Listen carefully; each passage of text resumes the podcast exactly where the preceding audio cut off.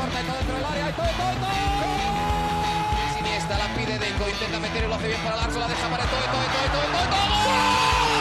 No puede apoyarse Juli, que balón acaba de meter para allá. Valenti, Valenti. ¡Gol! Corta de Neymar, la pone por dentro Andrés. Andrés la juega. ¡Qué golazo! ¡Qué gol! Sí, un regate. Mira el segundo el disparo. El rechace tiene que llegar. ¡Gol!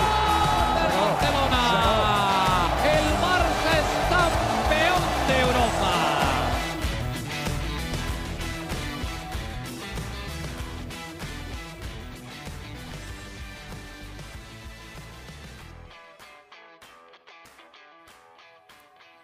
Hola amigos de ADN Barça, bienvenidos a una nueva edición de nuestro podcast, esta vez después de un triunfo importante, goleada 4 a 2 ante el Atlético de Madrid en casa, el Barça vuelve a puestos de Champions y por supuesto vuelven muchas sensaciones buenas, más allá de un final de partido que fue un poquito entretenido después de la expulsión de Dani Alves y el gol del descuento de Luis Suárez. Pero bueno, para hablar de ese 4 a 2, de todo lo que se vivió en el Camp Nou, tenemos como siempre a Mariana Guzmán. Mariana, bienvenida nuevamente a ADN Barça. ¿Qué partido jugó el Barça de Xavi, no? El, el, partido más importante de esta temporada para el equipo, ¿no?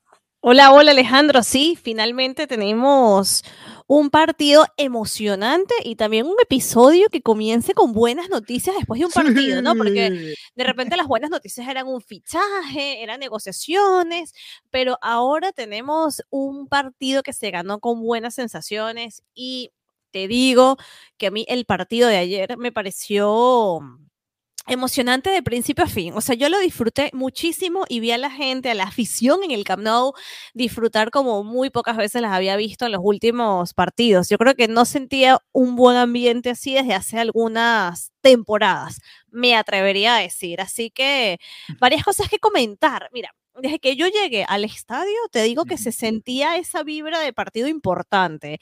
Había un ambiente, los aficionados esperando a que llegara el autocar con, con los jugadores del, del Barça, que me encanta esta nueva tendencia de Xavi, ¿no? bueno, más que tendencia, esta nueva dinámica de Xavi, de que lleguen todos los jugadores juntos, la verdad da un plus también en ese momento de, de, de recibirlos. Y, y, había en el ambiente ese, esa, esa celebración, ¿no? Así que nada, muy, muy contenta de lo que yo califiqué en mi crónica para, para Conexión Deportiva uh -huh. de el mejor partido en la era Xavi. Sin duda alguna, el mejor partido que hemos visto con Xavi como entrenador. Sí, sí, es que, a ver, no recuerdo el último triunfo importante, creo, fue quizás la final de la Copa del Rey que el Barça ganó contra el Athletic Club de Bilbao. De resto han, han sido prácticamente puras derrotas, ¿no? Contra equipos grandes eh, o rivales importantes en, Europa o en la liga. Así que bueno, se sale un poquito de esa racha. Además se vuelve a entrar en puestos de Champions, que tiene por supuesto mucha importancia. Junto a la derrota del Real Betis, el Barça está apenas a dos puntos del tercer lugar en la liga. Ya vamos a ir repasando un poquito todo eso. Pero vámonos con la alineación, porque desde el 11 titular hubo eh, sorpresas, ¿no? Ya se hablaba en la previa, bueno, el Barça tiene tantas opciones en la delantera, ¿a a qué tres delanteros van a poner, ¿no? Y al final terminó saliendo con, con cuatro mediocampistas, más allá de que Gaby jugó como extremo, y solamente Adama y Ferran Torres en el ataque. En el fondo, bueno, los de siempre, ya estamos acostumbrados. Y el, el medio campo ese de cuatro, ¿no? Sorprendió Xavi con esta alineación y le ganó por ahí el pulso de una vez a Simeone. Sí, sí, sí. Eh, era, era lo que decías, ¿no? La posición más reforzada, reforzada a todos los delanteros. E irónicamente, usó solamente estos dos, pero qué bien, qué bien lo hizo. La sorpresa para mí, eh, bueno, ver a Dama en este once inicial, ¿no? Uh -huh. Sabíamos, tiene que usar a los fichajes, pero mm, también era un partido emocionante por esto, porque debutaba en el Camp Nou como tal los fichajes de invierno. También, es verdad. Primera vez que, que jugaba una, Torres también ahí en el Camp Nou. Es una locura porque el Barcelona pasó 50 días sin jugar en casa. O sea, la persona encargada de hacer este calendario no se dio cuenta de lo que estaba haciendo. 50 días, estamos a febrero y en este punto es que el Barcelona juega su primer partido del año en casa. Entonces, venía, venían muchas cosas, ¿no? Primero, el debut de los fichajes en el Camp Nou. Luego, que apareció Dembélé en la alineación y las personas, en los convocados, perdón, y las personas uh -huh. pensaban, ¿qué va a pasar? ¿Lo va a alinear o no lo va a alinear? Además, la vuelta de Luis Suárez por primera vez con la camiseta de otro equipo. Bueno, como muchísimas Cuéntame un poquito de eso, cuéntame cómo recibieron a Luis Suárez, porque en la transmisión no se vio tanto, ¿no? Eh, se hablaba No en se redes vio sociales tanto porque de- no de- hubo tanto. Ah, ok, porque se hablaba en redes sociales de una posible ovación al minuto 9, no sé qué. Al final el Atlético marcó al 8, así que si había algún tipo de ovación preparada, creo que se, se disipó, ¿no? Exactamente, exactamente. Yo subí un videíto en mi cuenta que cuando en la megafonía nombraron la alineación, se hizo como un énfasis, o sea, a ver, como que cuando ellos leen el- en la megafonía al visitante es así como Coque, Joao Félix, ¿sabes? Sí. Lo van diciendo como normal y que Luis Suárez, así como cuando, como cuando anuncian a los jugadores del Barça y la gente aplaudió y fue un momento muy bonito. Pero, Pero eso fue todo. Eso fue todo, porque es verdad lo que dices. Luego vino el primer gol del Atlético de Madrid en el minuto 8 y nadie estaba pendiente de ninguna ovación. La gente dijo, oh no, gol en contra. Pero, pero bueno, igual eh, eso, habían como demasiadas cosas pendientes en, en este inicio de- del, del partido y fue bonito escuchar esa ovación a Luis Suárez y lo que era obvio, la pita cuando nombraron a Dembélé dentro de los suplentes, ¿no? que, mm, que a Dembélé no le importa, o sea, es que lo veías luego y estaba que sí, riéndose. Dembélé siempre ha estado en su mundo, ¿no? relajado. Es que él Sí, está sí. totalmente ajeno a lo que esté pasando, no le importó. Pero, pero bueno, más allá de esto, eh, con, con Adama y con esta alineación y con este sistema, la verdad que ya no tengo el mismo miedo de, ah, o ya ni siquiera me parece tan dilema el asunto de Dembélé.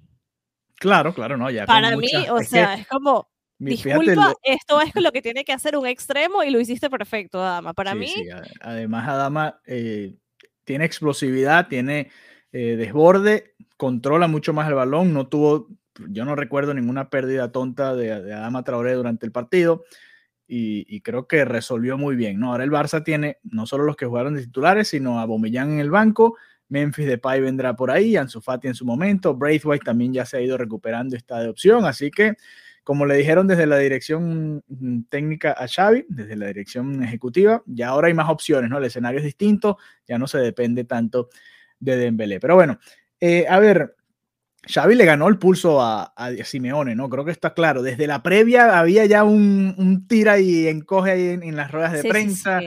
eh, estaba interesante y siempre se ha dado, ¿no? Con el Atlético de Madrid, porque sabemos que el Atlético y el Barça son como dos choques, más allá de que el rival de toda la vida será el Real Madrid, con el Atlético es como más pronunciado eso, ¿no? Porque a veces el Madrid tiene momentos de, de que, bueno, juega un poquito más parecido al Barça, se asocia, ataca, busca al rival, pero el Atlético es, es todo lo contrario, ¿no? Es destruir, es, es el contraataque, es otra, no sé, no sé si sienten lo 11 mismo. hombres atrás.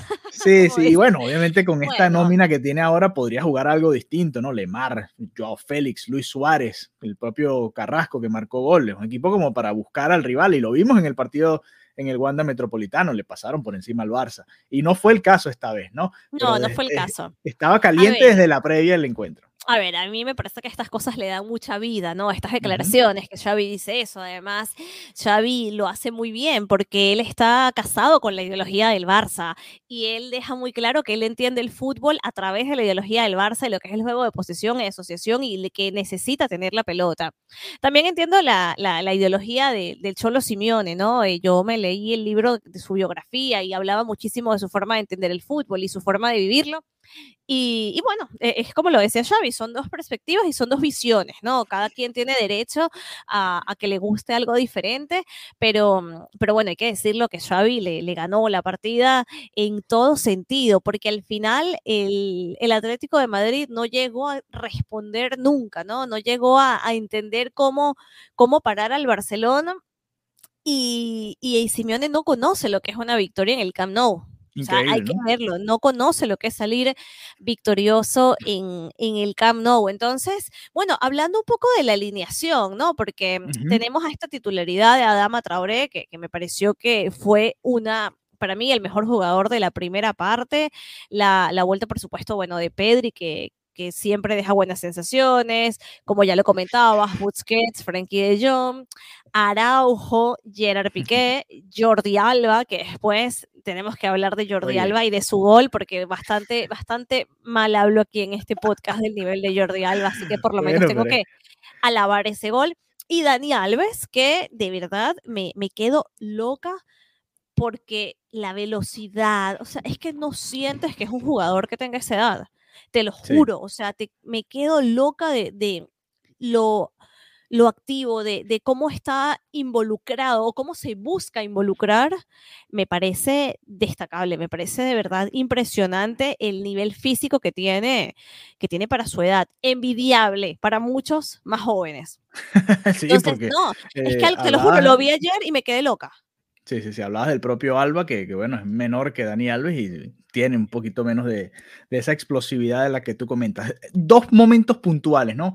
El Atlético de Madrid se va arriba muy temprano, asistencia de Suárez a Carrasco, empiezan los fantasmas, por supuesto, a rondar nuevamente, y llega ese golazo de Alba, el ambiente, ¿no? Es que se tiene que haber caído el estadio con ese gol, Totalmente. el- es que fue increíble, no, no sin querer, porque obviamente esa era la intención de Alba, pero donde la puso es eh, eh, inigualable ese gol de Jordi Alba, ¿no? El Sí, sí, mejor de su carrera.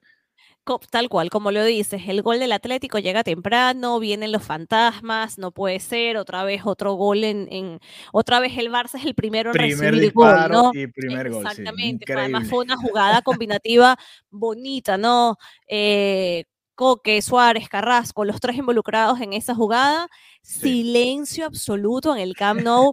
Cuando, cuando, se me, cuando entró ese gol, no se escuchó ni siquiera un no. El Camp Nou enmudeció Ujú. enmudeció durante dos minutos, porque vino el, el golazo de, de Jordi Alba, que increíble, te lo juro, es increíble ese gol. Eh, lo, lo vi en, o sea, lo vi sin, no en la televisión, sino en directo, en, Claro. y luego veía las repeticiones y decía, Dios mío, es que no tenía sentido. Fue un gol que él creó básicamente de la nada con un disparo fulminante. Y la manera en que lo celebró, o sea, caminó, corrió hasta la mitad de la cancha. Era, era una manera de decir como, bueno, esto es para todos, para todos los que me critican semana tras semana en ADN Barça. no, no, se, lo celebró con, con esa rabia de, de que estoy de que estoy demostrando lo que valgo, ¿no? Sí. Y, y bueno, mira, me parece, me parece bien, aplaudo el gol, a- o sea, valoro la calidad de gol porque fue una bestialidad, pero ojo que tampoco esto significa que me retracto de lo que pienso, o sea, simplemente tengo la capacidad de valorar que fue un gol espectacular. Sí, no, y, Ahí. y el No partido cambio de Alba. nada lo que, exacto, no, no, no cambio mis sensaciones de que tiene que venir un, de que tiene que venir un jugador que le haga la competencia en la posición, o sea, nada de esto cambia, Claro, claro. simplemente valoro el gol, eso, eso es lo que puedo valorar y bueno, que al final ayer de manera colectiva el equipo funcionó, se vio a un equipo, ¿no? Que, que Sí. eso también teníamos tiempo sin verlo. El, el partido de Alba en general fue bueno. Así como decimos cuando juega mal, en nuestra opinión, bueno, creo que en el partido de Alba en general fue muy bueno y, y bueno, se merece que también lo mencionemos acá. El, obviamente llega el, el desborde de Adama, el segundo gol Gaby de cabeza, el más chiquitito, termina marcando un gol de cabeza, después el, el gol de Araujo. Que, Que yo ojo a ese gol que también tiene como ese feeling de Masía, ¿no? Porque también si de bien Adama a Gaby. Sí, o sea, no, no ubicamos a Dama como un jugador de la Masía. Bueno, pero lo eh, es, lo es, más allá de que un- haya dado muchas vueltas, ¿no? Y después volvió. Exactamente, es un jugador que en teoría entiende eh, o debería entender la ADN Barça. Y yo lo comentaba, creo que era en Barça Talk, que decía, yo no creo que él entienda mucho el ADN Barça, ¿no? O que, o que no esté, eh, no que no lo entienda, sino que ya ha pasado por tantos equipos, que se ha podido distanciar de Es eso. que ese, ese gol fue de Premier, ¿no? Desborde, potencia es lo y el centro al área a ver si cabecea a alguien que venga llegando. Eso es lo que te iba a decir. Qué impresionante lo que, lo, lo que se siente un jugador de la Premier. La Sí, sí. velocidad, la ¿no? par- Y- o sea, la velocidad de él, increíble. En este partido lo vimos con Adama, con Ferran Torres, que también viene de la Premier, y con Ujú. Aubameyang también cuando entró después tenía mes y medio sin jugar y corría más que muchos que te, te juegan toda la semana. Te ¿no? digo que se nota muchísimo, se nota Ujú. muchísimo. Entonces, em, nada, una jugada hecha de la Masía, que era mi punto, también eh, impresionante. eh, bueno, la, la ilusión también que ves que dan ese jugador tan joven a anotar. Y luego el gol de Ronald Araujo, ¿no? Ya cuando faltaban unos minutitos para terminar el primer tiempo, eh, también tiene tres goles en esta competición doméstica. Igual Araujo que es un Luke de 9 Jong, espectacular. Me encanta Araujo en el área rival. A mí me encanta el juego de, Ara- de Araujo, es que me parece increíble, o sea, tiene los mismos goles que Jong, que Ansu Fati, sale a la prensa, habla ayer, cuando se acabó el partido, al final no lo pude grabar porque estaba como viéndolo fascinada, pero en las gradas había, una, había unas personas con la bandera de Uruguay. Subió, ¿no? A, a saludarlas. Sí, y por lo general la gente se queda al partido al final gritando, no sé, Araujo, Araujo. Los jugadores pasan de largo, o sea, como si no escucharan nada. Y comenzaron a llamarlo, comenzaron a llamarlo. De verdad, él pasó todos los controles, subió a las gradas, se tomó fotos con ellos. Luego de regreso, habían otras personas y de verdad con una sencillez y con una naturalidad que dije, eres uno de mis favoritos. O sea, y no es la primera vez que lo hace. Ya lo he visto acercándose a otras oportunidades o lanzar camisetas. Así que, Araujo, 20 puntos para ti dentro y fuera de la cancha. Esa es la actitud. Muy bien, muy bien, Ronald Araujo. El otro momento del que quería hablar contigo, Mariana, fue ese cuarto gol del Barça, ¿no? Qué momento. No solo el- el- le estamos ganando 4 a 1 al Atlético y pareciera que les podemos hacer 5 6, sino el reencuentro de Dani Alves con el gol y esa celebración de frente al- a la grada, ¿no? Con los brazos abiertos, como recibiendo todo el cariño. Es un momento de esos históricos, creo yo, ¿no? Que, que se van a quedar para siempre en el recuerdo de, los que sigan al Barça. Fue una belleza, fue una belleza de momento. eh, es eso lo que, es, lo que dices, ¿no? El primer gol de Dani Alves en esta nueva etapa como jugador del, del Fútbol Club Barcelona. Y es que no te puedo explicar, de verdad que fue un momento de esos de pelos de punta, porque mm, la él justo se posicionó frente hacia donde yo estaba, ¿vale? O sea, prensa está más arriba, pero se posicionó mirando hacia donde estaba la, donde está el palco, donde está, por supuesto, la, la afición. Y, Y los no, la- banquillos, ¿no? Exacto, y el banquillo. Y, y la gente cuando hizo eso es que se pusieron de pie a aplaudirlo. O sea, te lo juro que lo cuento y digo, y, y la cara de él era como que, no sé, de verdad que fue un momento espectacular, una postal para mí, para mí quedó, para mí fue como, como que esto es para ustedes y recibo el cariño y la gente le demostró que el cariño era totalmente recíproco. Y te, y te das cuenta de que el culé ama a Dani Alves.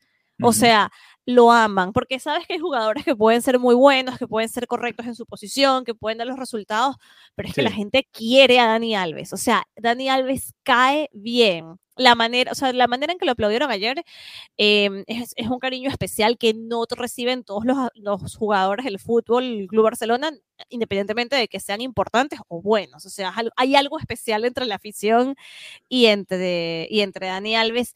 Bellísimo. Ojo que cuando lo expulsaron, la afición lo corrió. O sea, cuando iba saliendo. Exacto, o sea, se queda el Barça con un hombre menos, acababa Luis Suárez de hacer el gol Sí. y se podía complicar. Y la Sí, bueno, es afición, que una, no, no sé si media hora, pero unos 20, 25 minutos se jugaron con uno menos y apenas, bueno, apenas no, era una de- ventaja de dos goles importante, pero lo hemos visto antes, ¿no? Que Barça visto, deja- exactamente, sí. exactamente. Entonces, y igual en la, la afición lo corrió. Ayer la afición corrió a Gaby. A Dani Alves ovacionó de pie y luego lo corrió. Cuando Ronald Araujo metió el gol, gritaban, uru- coreaban uruguayo. O sea, Ujú. ayer fue una celebración y luego, en estos minutos que tú me comentas, de tensión máxima, Sí. eh, cuestionaban cada cosa que hacía Gil Manzano o cada cosa que no buenísimo. pitaba. O sea, el- Bueno, en que- un momento la intensidad que se vivió en el Camp Nou Sí, sí, sí. fue El árbitro también se metió ahí en un par de líos que no debió y un par de jugadas que pudo haber pitado para acá o para allá. Y bueno, obviamente el público ya venía caliente, le habían sacado una roja al Barça, por supuesto, y eso siempre agita un poquito más a la afición. ¿Cuál fue la reacción con el gol de Suárez? ¿Algún pito? ¿Alguna? Nada. No, no, Simplemente no. silencio. Para nada, silencio. Otros, Sí, silencio. exacto. O sea, silencio absoluto. eh, él se disculpó, o sea, puso las manos hizo- así hizo como que gesto, sí.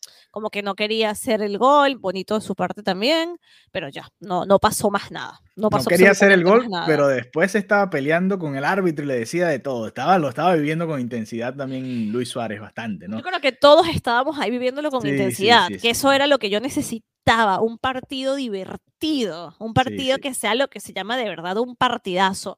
Y, y ayer lo fue. Ayer lo fue. Simeone, a mí me, me, da risa porque Simeone nunca se queda en el rectángulo destinado para el entrenador. Siempre está fuera. Entonces, claro, cuando el árbitro le, le, reclama, ¿sabes? Le está reclamando el árbitro, el árbitro va, le muestra la amarilla. Todo el mundo decía, pero ¿por qué no le muestra la amarilla a Simeone que nunca está en el recuadro?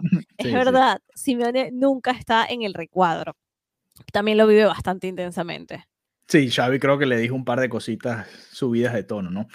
Eh, y quizás con razón, pero bueno, no, no viene el caso. En todo caso, eh, hablando de, esos últimos 30 minutos, Mariana, hemos hablado muy mal del Barça gestionando ventajas esta temporada.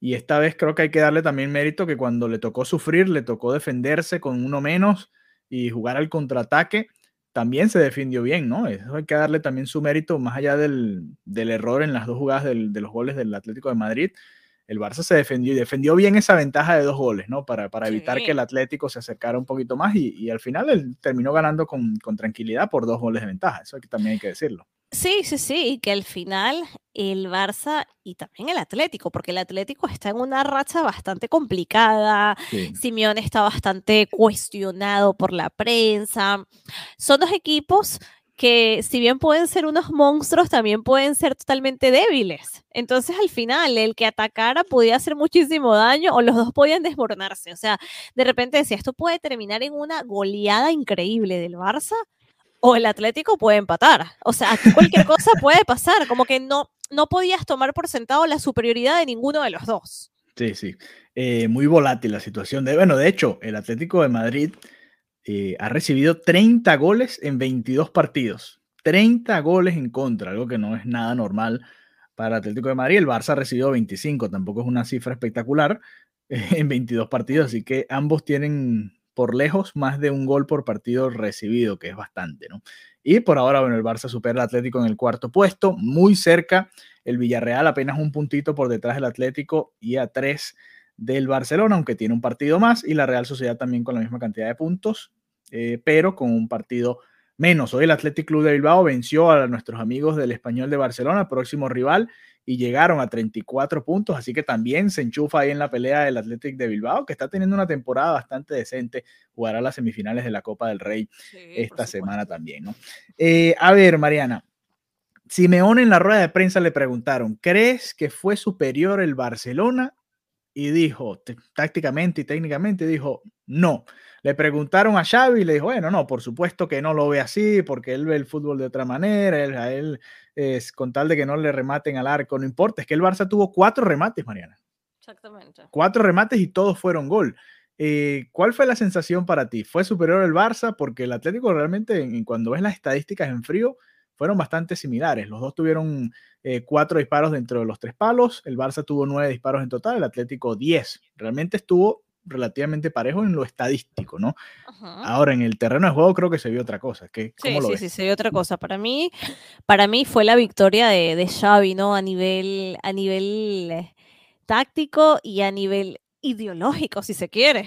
para, mí fue, para mí fue esa victoria. El proyecto de Xavi queda queda fortalecido, ¿no?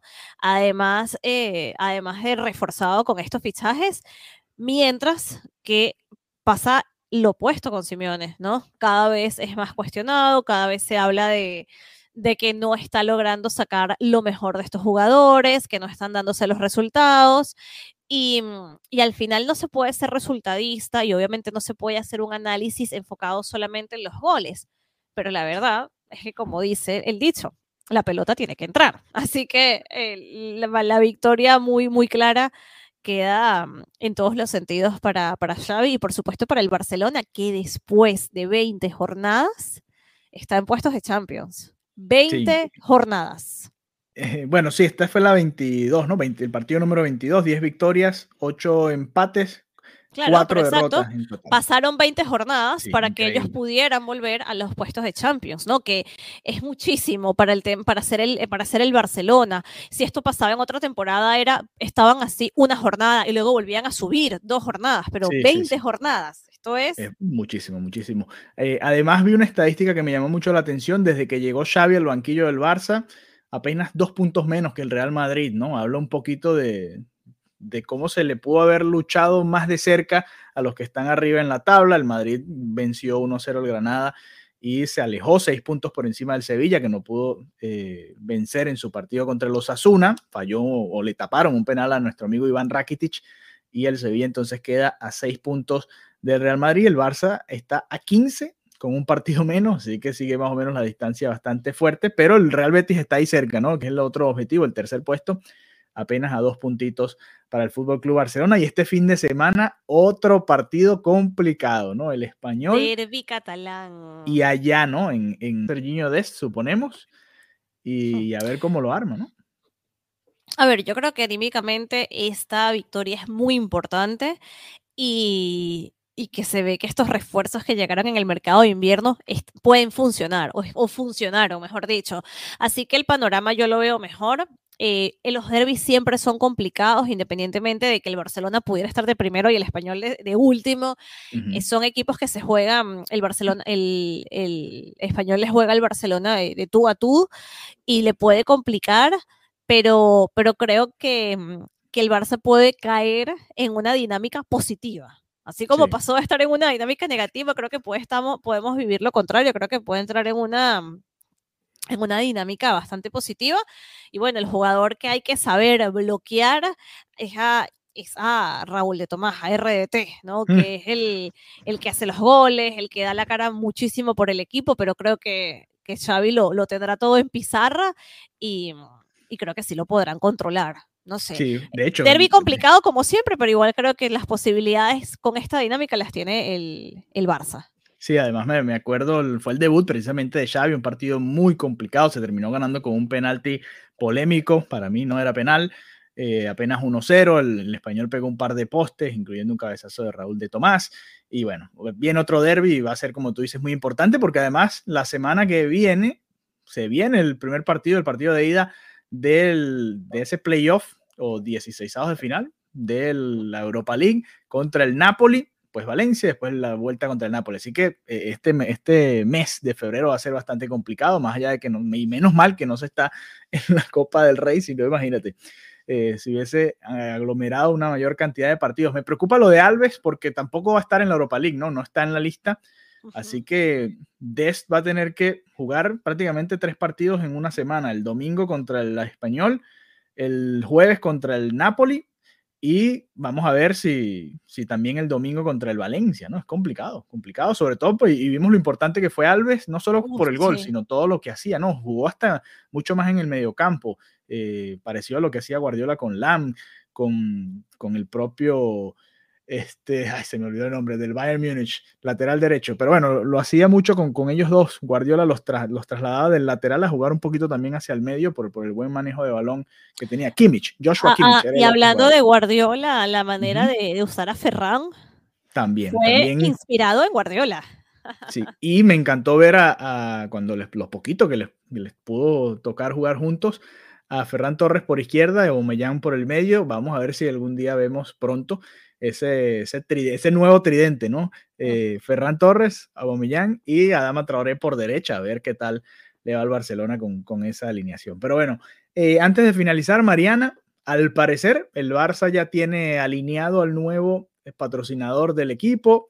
Tiene mucho que ver con nosotros, no mentira, eh, con el mundo del, del contenido de todo tipo en audio, pues la gente de Spotify va a ser el patrocinante principal del Fútbol Club Barcelona y no solo en la camiseta, sino también en el estadio, ¿no? El Camp Nou por primera vez se va a llamar de, otra manera, ¿no? Va a tener, o va a tener ese, ese nombre añadido. Bueno, no sé exactamente si se va a tener el, cómo se va a. Eso todavía no, han salido los detalles, ¿no? Sí, exacto, porque el Camp Nou es el Camp Nou. ¿sabes? Punto. O sea, de repente le puedes poner el Spotify, pero sabes que comercialmente no, no, o sea, Camp Nou Spotify, por ejemplo, sabes que, comercial, que comercialmente, perdón, no va a tener el impacto. Por ejemplo, el, el Wanda Metropolitano, un estadio que nació ya con ese nombre, ¿no? Y por eso uno entiende el Wanda, el Wanda. Pero aquí ya habría que ver qué estrategia utilizan. Pero bueno, lo adelantamos en, la, en el episodio anterior que se estaba hablando de este patrocinio con, con Spotify, de acuerdo a RAC-U el Barça ya cerró este acuerdo por 280 millones y tres temporadas que incluye la camiseta de los equipos masculino y femenino. Me emociona ver el mismo patrocinante en ambas camisetas.